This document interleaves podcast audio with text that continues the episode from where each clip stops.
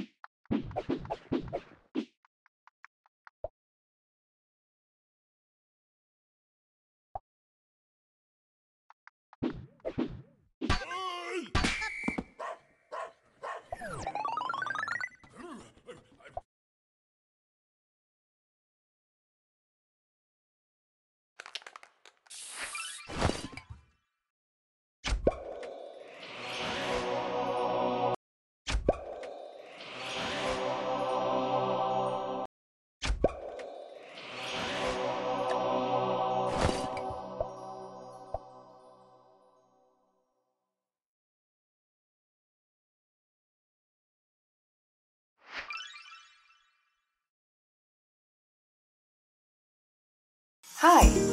Poster would like everyone to know about our new AR feature that allows you to virtually place posters